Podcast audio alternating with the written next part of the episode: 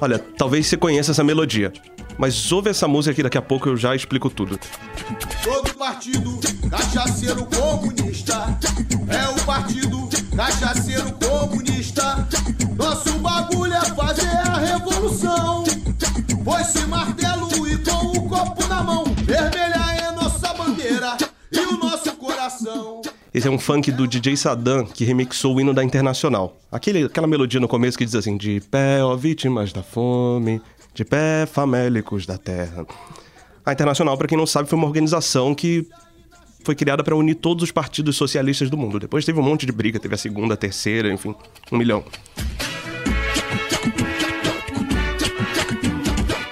Já essa versão aí no Batidão Carioca fala em um partido cachaceiro comunista que diz que o Karl Marx é um gênio, escreveu Capital, e termina dizendo assim. Lenin na Rússia e na China tem o mal. E o Che Guevara em Cuba toca internacional. Alguém, eu acho que deve ter inventado a expressão esquerda festiva só para falar dessa música. A gente quis começar com esse funk porque a gente achou que ele ilustra bem a ideia de guerra cultural. É bem provável que você já tenha escutado essa expressão por aí. Quem mais usa, claro, são as pessoas de direita. Resumindo de um jeito bem grosseiro, guerra cultural é embate entre a esquerda e a direita no campo da cultura e dos costumes. É, como você deve lembrar, né? Em alguns casos, como o fechamento do Queer Museu, aquela exposição do, do Santander Cultural lá em Porto Alegre, em 2017. Teve também os protestos contra o Wagner Schwartz, o artista que fez uma performance nu no MAN e uma criança participou e tocou no pé dele. Gerou uma revolta na internet. Algumas pessoas falavam que era uma. tinha acontecido pedofilia ali, e, enfim. Esse assunto aí é grande e complicado. Ele não é o nosso tema de hoje. Se você quiser, a gente faz um episódio só sobre guerra cultural depois. Avisa a gente aí nas redes sociais. Se quiser, o meu Twitter é mmeireles com L só.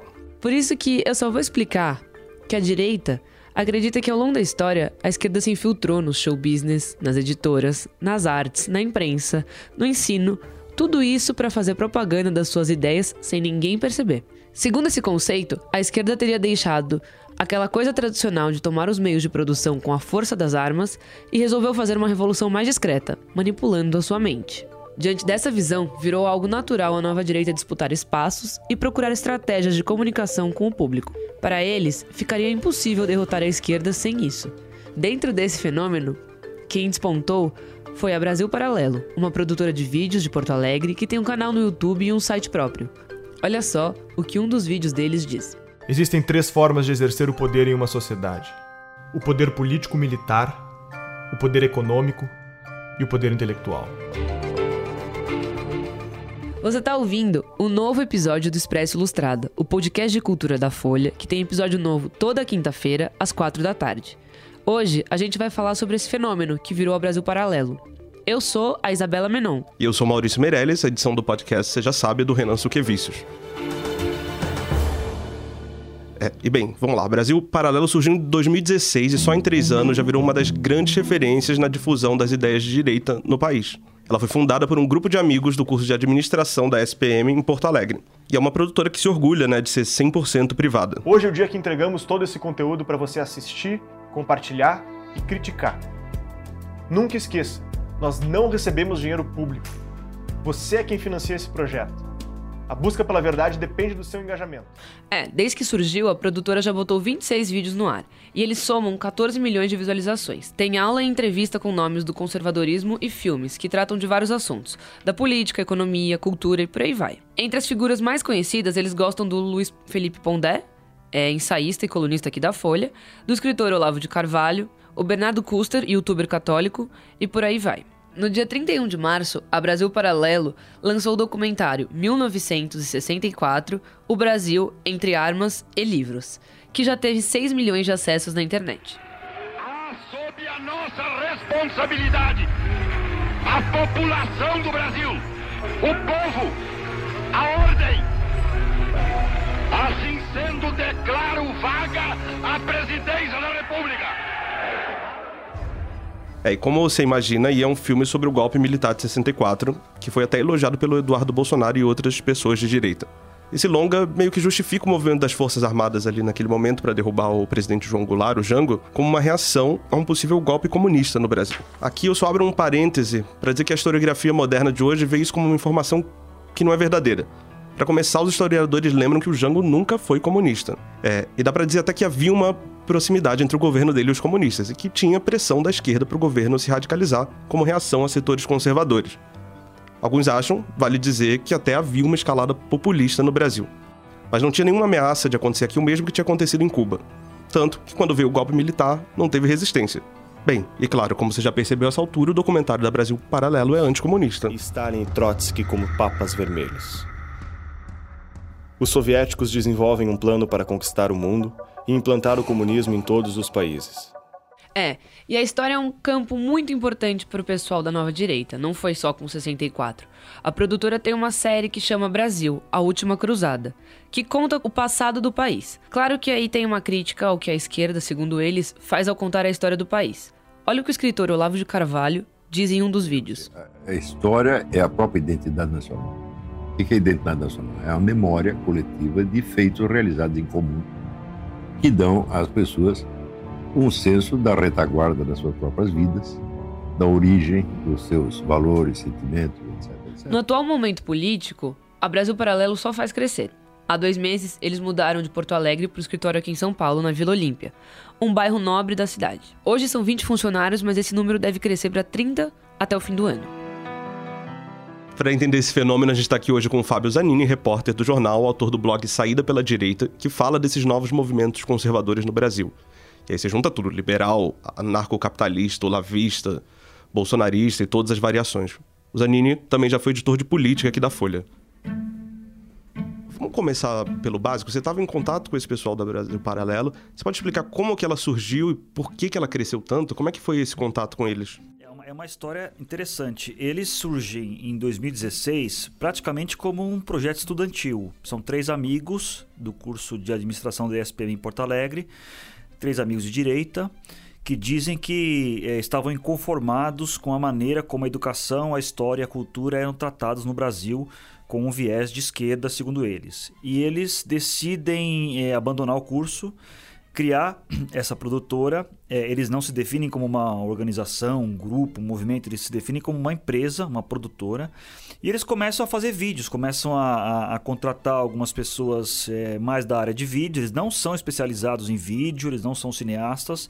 Eles começam a fazer alguma coisa mais ou menos caseira, começa a ter um certo burburinho ali em Porto Alegre, em círculos de direita, conservadores. Eles montam a plataforma de assinaturas, de assinantes digitais, e com isso eles começam a crescer e a fazer cada vez mais vídeos, e a diversificar os produtos, e a fazer aulas e cursos à distância. É, e eles é, vinham um pouco como um fenômeno regional e restrito. É, talvez no, na primeira metade da, da existência deles, ou seja, até 2018 talvez, é, não era um fenômeno, é, era uma coisa muito restrita a Porto Alegre, a, a, a, ciclos de direita, etc. Com a eleição do Bolsonaro e o crescimento do conservadorismo, é, como aconteceu com vários movimentos, é, empresas e etc. de direita, e a Brasil Paralelo ganha também protagonismo, né? dá uma crescida. É, e, e, três anos depois, é, é, que é um, um, um, espaço muito curto, né, se você pensar bem, eles hoje, eu não vou, não, dá, não vou dizer que eles são gigantes, mas eles são bastante relevantes hoje é, e, e, se tornaram referência mesmo na produção de conteúdo de direita, conservador. E é tudo super bem produzido, né? É, tecnicamente é bem produzido, né? Eles têm, enfim, grafismos, eles são profissionais, Essa né? Essa verba é uma... vem da onde? Assim, como é que surgiu? Eles começaram eles a colocar têm... dinheiro do bolso? Eles têm, eles dizem que eles têm, é, que o financiamento deles é 100% privado, que eles têm uma carteira de assinantes de mais ou menos 20 mil pessoas que compram produtos deles é, com alguma frequência, né? Seja uma aula, seja um curso, seja acesso ao vídeo. Algumas coisas estão abertas na internet, mas outras coisas são apenas para assinantes. É, eles fazem muito crowdfunding, muito. Eles estão com esse projeto agora que é o Brasil, a Última Cruzada, o filme, é, que a meta deles é arrecadar 2 milhões de reais. Em menos de um mês, eles arrecadaram 500 mil. E quem que dá dinheiro para eles? Assinantes, pessoas conservadoras, estudantes, acadêmicos, pessoas de direita, pessoas que, que partilham dessa visão deles de que a historiografia, a cultura, as universidades, a imprensa estão impregnados por esquerdismo que é uma visão muito comum hoje em dia na direita. Eles entram nesse filão aí criado com o famoso curso de filosofia online do Olavo de Carvalho. Né? Eles são olavistas assumidos, né? Eles são... É até uma coisa curiosa, porque o Olavo de Carvalho, como sabemos, é um desbocado, é um polemista, né? xinga, fala palavrão. Eles são discretos. A Brasil Paralelo, eles são os três é, sócios ali do da produtora, eles têm um perfil mais discreto. Você não vê eles no Twitter batendo boca, é, você não vê, eles são, eles são mais é, sóbrios. É, ao mesmo tempo, eles têm uma admiração é, é, evidente pelo Olavo de Carvalho. O Olavo de Carvalho está em todos os filmes dele, ou praticamente todos. Porque o Olavo de Carvalho, embora é, ele seja essa pessoa polêmica, né, e meio folclórica em algumas situações, mas a direita tem uma veneração genuína pelo Olavo de Carvalho, porque o Olavo de Carvalho ele é considerado o primeiro que teve a coragem de quebrar a hegemonia da esquerda. Isso ainda no governo Lula, quando a, direita era uma curiosidade, era uma coisa até meio ridicularizada, o Olavo de Carvalho é acreditado como esse primeiro cara, um desbravador que teve a coragem de enfrentar a esquerda. Então, ele, é, o Olavo de Carvalho tem, tem essa força real. E é, e é uma referência importante para eles. E essa ideia de que há um domínio cultural e nos costumes da esquerda, ela é bem disseminada na direita hoje, dentro desse pessoal do Brasil Paralelo, porque tem gente fora que diz que é o lá, marxismo cultural, que é um termo que as pessoas gostam, é uma teoria da conspiração, né? Exato. É, marxismo cultural é um termo que a direita usa. A esquerda não usa esse termo. Você nunca vai achar um esquerdista dizendo eu sou um marxista cultural. Isso aí é, uma, é um rótulo que a direita criou. E não foi a direita brasileira. Isso, como acontece em muitas situações, isso é importado, é, sobretudo dos Estados Unidos é algo que vem talvez ali dos anos 90, né? Porque a, qual, qual, é a tese, né? A tese é que uh, o socialismo real faliu, né? A esquerda fracassou ao tentar criar uma alternativa ao capitalismo. Então, como uma alternativa, talvez até mais perigosa na visão da, da, direita, a esquerda se infiltrou na academia, na imprensa, em Hollywood, é, no movimento ambientalista, as feministas, é, o, o, os defensores de, de minorias, é, os judeus, em muitas situações. Então, é, um, é, uma teoria pela qual se diz que a, que a esquerda se infiltrou em todos esses movimentos e que começou a corroer o capitalismo por dentro. Então, é, é, a direita é, nos Estados Unidos acorda para esse fenômeno nos anos 90 e começa a tentar fazer a sua própria narrativa cultural. No Brasil, esse fenômeno está chegando agora. Esse fenômeno é de talvez de 10 anos, nem isso. É, e o marxismo cultural virou um grito de guerra da direita. Então, a direita, a Brasil Paralelo, é um exemplo de uma tentativa da direita de responder nos mesmos termos nesse campo que a esquerda domina.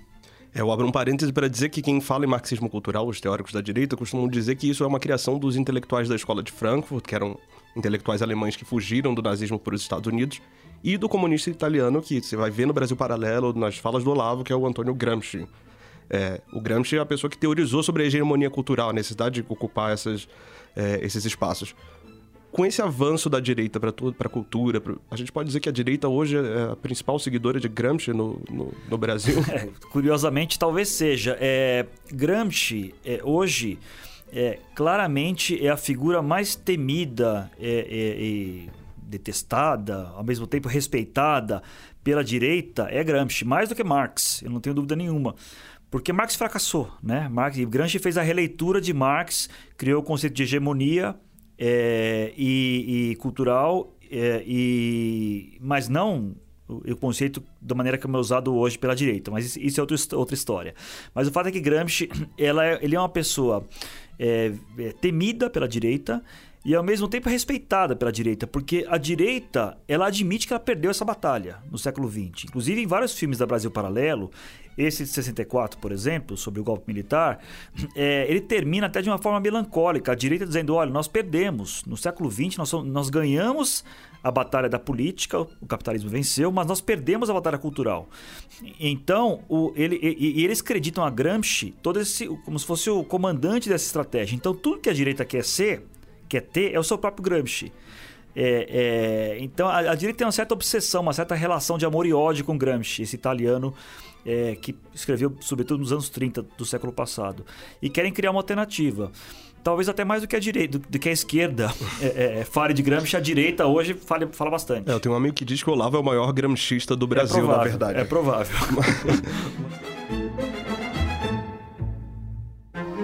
Zanini, no começo da conversa você disse que eles não gostam da história ensinada nas escolas. Qual a versão deles da história do Brasil? Eles têm uma visão, por exemplo, é, de que a, a história do Brasil ela não, é, ela não conta de maneira correta é, o que foi a tradição judaico-cristã, por exemplo. A importância da, da cultura europeia. É uma historiografia que fala demais de índios, de negros, é, é, dá um papel. É, ela, ela, ela minimiza, dentro do nosso caldeirão cultural, ela minimiza a influência europeia por exemplo, ela, minimiza ou ela relativiza a influência católica. É, ela, então, esses são conceitos de esquerda, segundo essas pessoas, que, que, que distorcem a verdadeira importância da história. Então, é, é um, direitista conservador fala: olha, a matriz é, cultural histórica brasileira é portuguesa. Sinto muito. E é cristã. Não, não é que com isso nós vamos é, é, defender a opressão dos outros, mas tem que partir do pressuposto de que a nossa, a nossa cultura é judaico-cristã, portuguesa, e a esquerda tenta relativizar isso. No campo da educação, por exemplo, é, eles têm uma, talvez, é, tirando Gramsci, o segundo pessoa mais detestada seja Paulo Freire. Porque Paulo Freire é, é o chamado pai do socioconstrutivismo, né, na, na, na educação brasileira, é, que Paulo Freire era um esquerdista assumido, marxista é, é evidente, notório. Então a direita associa a nossa, nossos péssimos índices de educação internacional a, a essa tentativa de, de, de criar uma educação pró-Paulo Freire, em vez de você vez, grosso modo, em vez de você aprender a tabuada, você vai, ficar, vai ficar problematizando sobre o papel do indivíduo na sociedade, entendeu? É um pouco isso que eles reclamam. E pelo que eu vi, eles têm um desejo de resgatar o que seriam os heróis nacionais, assim. Eu lembro na parte que eles falam sobre, sei lá, os portugueses lutando contra os mouros na Península Ibérica, eles lembram de Dom Afonso Henriques vendo Jesus Cristo e... Exato. E... É, é, é, a tradição judaico-cristã, portuguesa.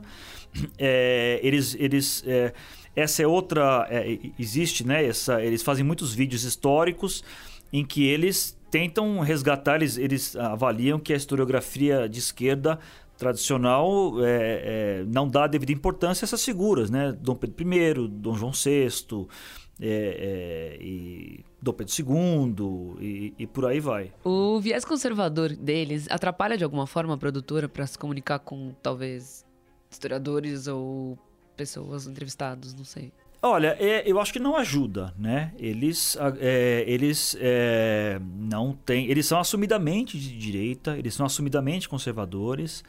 É, então eles não têm, eles não têm pretensão de, de, de serem, um, de agradarem a todos, né? Eles sabem que eles têm um lado, embora eles digam que o lado deles é a verdade, né? Embora eles digam que o lado deles é a verdade. Às vezes que eu falei com eles, que eu perguntei é, se eles se definir, o que, que, eles achavam de se definir como direitistas, conservadores, eles, eles aceitam, obviamente, o rótulo, até porque não tem como negar, mas eles não gostam muito. Eles falam, não, a gente está aqui defendendo a verdade, a verdade histórica, né? a verdade que nos foi negada pela esquerda durante tanto tempo. É, eles têm algumas questões práticas, é, dificuldades práticas que eles têm colocado. É, porque eles, eles, como eles são uma produtora, eles dependem muito de gente da área, produtores, editores, gente de vídeo, artistas, etc. E o que eles falam, e acho que é verdade, é, é o meio cultural é majoritariamente de esquerda. Então eles têm uma dificuldade de, de conseguir mão de obra boa e qualificada para as produções deles, porque eles dizem que muita gente não topa trabalhar com eles, não quer trabalhar com eles por causa da visão ideológica deles. Então isso é uma dificuldade que eles têm que eles têm colocado. E essa visão histórica deles é apenas uma questão de versão. A gente sabe que na direita hoje, nas alas mais radicais, tem uma é, uma defesa do revisionismo muito grande e que isso extrapola para fake news históricas também. É. De que lado a Brasil Paralelo está sambando nessa, nesse caso? Olha, Fake news, eu não identifiquei nada muito ostensivo, né? É, eu, não, eu vi muita coisa deles, muitos vídeos, é, falei com eles várias vezes. É, não há nada que eu me lembre que seja uma fake news é, absurda, né? Do tipo Kennedy não morreu, Elvis está vivo, essas coisas aí, essas coisas que, o, coisas que bolsonaristas mais radicais colocam nas redes, né? O que eles têm realmente é uma é, é, o que você poderia chamar de revisionismo histórico, né? Que também é um termo que eles não gostam, mas enfim, você poderia eles querem apresentar uma outra visão, né? Que não é exatamente falsa, mas é uma visão questionável, né? Vou dar um exemplo, 64, né? Que é o, o golpe. É, eles dizem que o golpe só ocorreu porque havia uma, uma ameaça comunista de um golpe do João Goulart. Isso é, para dizer um eufemismo, é um exagero histórico. Eles eles fazem uma equivalência também que é muito questionável na ditadura militar. Eles, eles, não, eles não apoiam abertamente a ditadura. Eles reconhecem que houve excessos, eles reconhecem que era uma ditadura, o que já é uma coisa interessante, porque muita, muita gente da direita não diz que era ditadura, né? Eles reconhecem que houve tortura, eles não negam a tortura. É, então, nesse aspecto, eles são mais, é, é, digamos, é, é, pé no chão, boa definição. Mas eles estão naquela coisa lado, da teoria dos dois demônios? Eram... Por outro lado, exatamente. Por outro lado, é, eles, relativ... eles fazem a, a, a, chamada equivalência. Né? Então, por exemplo, é, é, um dos depoimentos que tem um dos vídeos deles chega a citar que havia uma guerra civil no Brasil nos anos 70, né? tentando colocar a esquerda é, grupos de esquerda armados como em pé de igualdade com o Estado. Né? E a gente sabe que estava longe disso. Né? Embora houvesse luta armada da esquerda, o Estado é, é, é massacrou, é, torturou, prendeu. Eles também relativizam a censura. Eles dizem que a censura era uma coisa meio bagunçada, não era muito coordenada. É, eles dão uma importância maior, por exemplo, eles dão uma importância desmedida para Marighella, né? Marighella, líder comunista, foi assassinado pela ditadura, que Marighella era uma ameaça, ia derrubar os militares. Imagina, Marighella nunca esteve perto de derrubar os militares, né? Marighella era era um, era uma, um, no máximo causava alguma uma chateação para os militares. Mas eles não acham correto ele. a morte dele, é né? É? Tipo, eles não acham correto a morte. Ou... Não, eu não vi eles justificando a morte dele. Eles, mas eles dão o um contexto, dizendo, olha, o Marighella era uma guerra civil, você está numa guerra, você pode morrer. Né? Eles não chegam a dizer, olha que bonito matar o Marighella como diz, como outras pessoas, inclusive o Bolsonaro costuma fazer com esquerdistas no, no, nos anos 70. Mas eles têm essa coisa da relativização, né? Da, da do, de procurar equivalências, etc. E que aproximação é essa deles com o Roberto Alvim? Para quem está ouvindo a gente não lembra, o Roberto Alvim é aquele encenador aqui de São Paulo que saiu cuspindo marimbondo, se dizendo perseguido pela esquerda, acusando, enfim, tudo isso que a gente falou, uma hegemonia de esquerda no teatro, e agora está trabalhando na Funarte do governo Bolsonaro. Olha, eles estão. Então, o Brasil. Isso é parte do esforço da Brasil Paralelo de diversificação. A Brasil Paralelo está expandindo as suas áreas de atuação, está crescendo, não apenas quantitativamente, número de vídeos, mas também qualitativamente. Eles estão fazendo outras coisas. Eles querem entrar no ramo da ficção. Não é ficção, novela da Globo, nem Porta dos Fundos. Né? Ficção é, é, é, é, é tratar a temática histórica, cultural educacional, que são as áreas deles, não apenas como documentário, mas como ficção. Você colocar atores fazendo Dom Pedro I e, e, por aí vai. Só que aí eles esbarram naquela dificuldade de achar atores, diretores. É, é, gente de teatro, por exemplo, diretores de atores de cena que topem trabalhar com eles. Quer dizer, eles eles é, eles estão sempre tiveram na área do vídeo, agora é uma coisa meio mais parecida com encenação de atores e tudo mais. Então eles dizem que eles foram procurar o Roberto Alvim já após Roberto Alvim ter se convertido ao bolsonarismo, né, e ter topado trabalhar no governo, eles tiveram, eles pediram essa conversa com o Roberto Alvim, que o Roberto Alvim é uma pessoa bastante conectada no meio do teatro, pediram para o Roberto Alvim ajudá-los a encontrar atores, diretores é, que topassem trabalhar com eles. E na conversa é, é, surgiu a ideia de, em troca, mais ou menos em troca, é, não, não haveria dinheiro envolvido. Eles dizem que vão continuar, que é ponto de honra para eles continuarem 100% privados, não ter dinheiro público, não ter não participar de lei de fomento, lei Rouanet, etc. Mas em troca, eles ofereceram para o Roberto Alvim é, dar palestras, exibir filmes é, em teatros federais é, e, e depois isso virar debates, como uma doação. Então, esse é um, é, é um acordo que está sendo gestado, ainda não tem nada assinado. Eles dizem que foi uma conversa, é, uma conversa é, é, preliminar, na, foi uma conversa preliminar na, em julho. É, mas a, a, a, busca pelo Roberto Alvim é nesse sentido. Né? Eles querem ajuda para encontrar pessoas é, de direita é, ou conservadoras, ou pelo menos que não sejam de esquerda, que trabalhem com eles. De qualquer maneira, é um contato com o governo Bolsonaro. Né? Eles têm uma coisa muito. Eles têm uma preocupação muito grande de dizer que eles não são alinhados ao governo Bolsonaro, que eles não têm, que eles não têm ligação. Quer dizer, alinhados ideologicamente, evidentemente, eles são. Em, muitas, em muitos aspectos. Né? Basta é, ver que o Olavo de Carvalho é uma referência importante. Mas eles dizem que eles não têm ligação umbilical com o governo Bolsonaro. É, de qualquer maneira, essa conversa com Roberto Alvim é uma ligação. Né?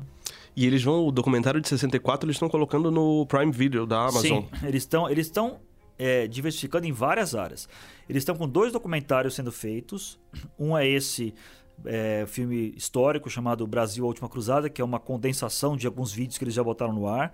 A estreia, esse que tem um crowdfunding de 2 milhões de reais, que a estreia está prevista para o ano que vem.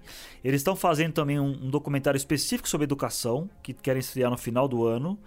Ele, não me deram muitos detalhes do que seria, mas eu imagino que seria essa coisa de criticar a herança sociocultural, a herança esquerdista, de criticar a herança esquerdista na educação. Eles estão com esse projeto de fazer filmes de ficção.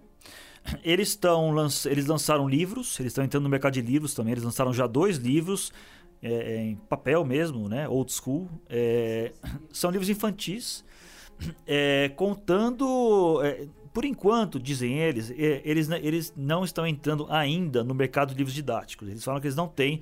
Para você entrar no mercado de livros didáticos, é um passo muito grande, porque tem uma série de critérios, etc. O que, que eles estão fazendo? Eles, estão, eles compraram os direitos de dois livros americanos para infantis que ensinam de maneira lúdica conceitos do liberalismo é, e etc. Compraram os direitos, traduziram imprimiram duas mil cópias de cada livro e venderam para a base de assinantes deles, que esgotou, se vendeu como água, esgotou rapidinho. Então eles estão querendo entrar nesse mercado também e ter livros infantis também. É, então eles estão crescendo, assim, eles, estão, eles acabaram de vir para São Paulo, eles estão expandindo o número de funcionários, eles ainda não são, ainda são relativamente modestos, né? Então tem, tem 20 funcionários, vão chegar a 30. Que eles são jovens todos hoje. Todos jovens né, entre 26 e 28 anos, se não me engano. Que isso é uma curiosidade que eu tenho, por exemplo, o Movimento Brasil Livre, quando surgiu, era formado de muitos jovens também. Sim. E se as escolas são é, dominadas pelo pensamento de esquerda, como eles vêm, como eles tiveram contato com o conservadorismo? Você conhece essa história? Eles contaram? Não, eles falam o seguinte: eles são três. Assim, eles são de Porto Alegre. Porto Alegre, historicamente, é um centro irradiador de ideias liberais, ideias conservadoras no Brasil.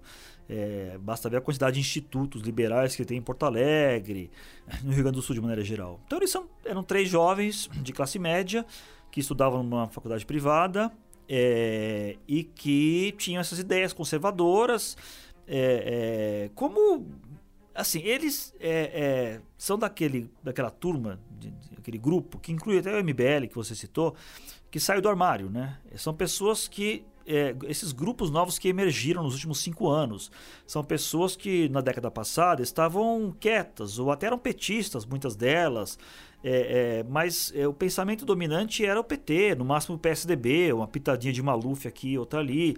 Mas você não tinha um pensamento orgânico da direita como você tem hoje. E, e nos últimos cinco anos, ali, talvez 2013 é, é considerado um marco para muita coisa, né? 2013 começa a germinar esse, esse, esse núcleo da direita. É, que depois começa a crescer na Lava, com a Lava Jato, impeachment e o resto é história, né?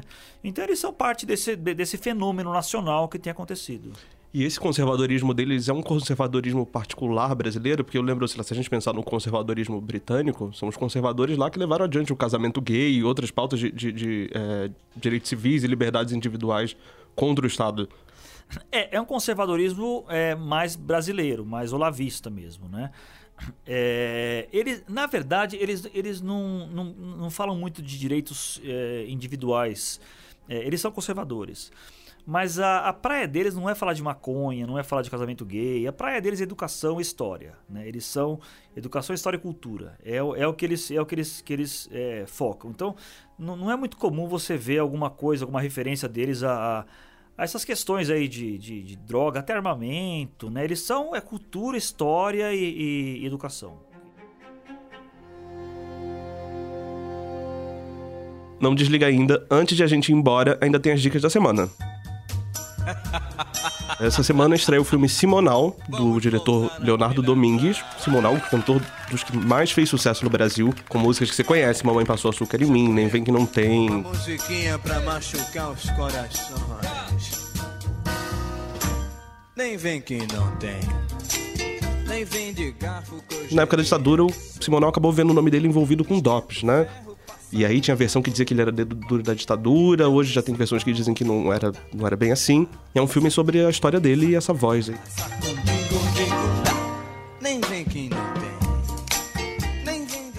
O que, que você quer indicar?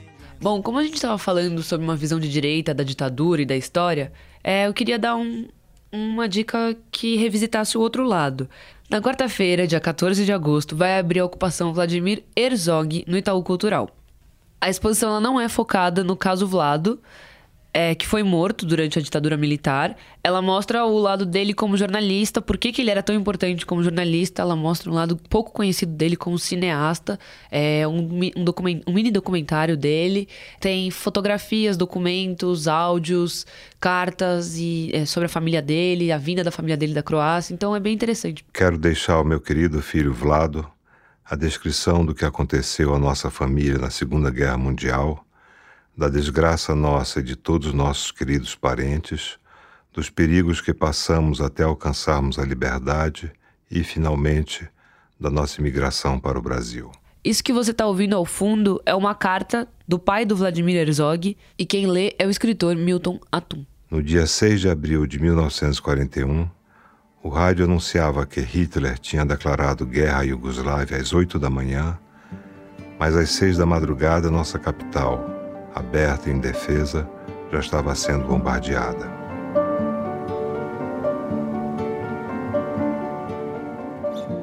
Esse foi o Expresso Ilustrado, podcast de cultura da Folha. Eu lembro que a gente tem episódio novo toda quinta, às quatro da tarde. Eu sou Maurício Meirelles, até a próxima. Eu sou Isabela Menon, até semana que vem.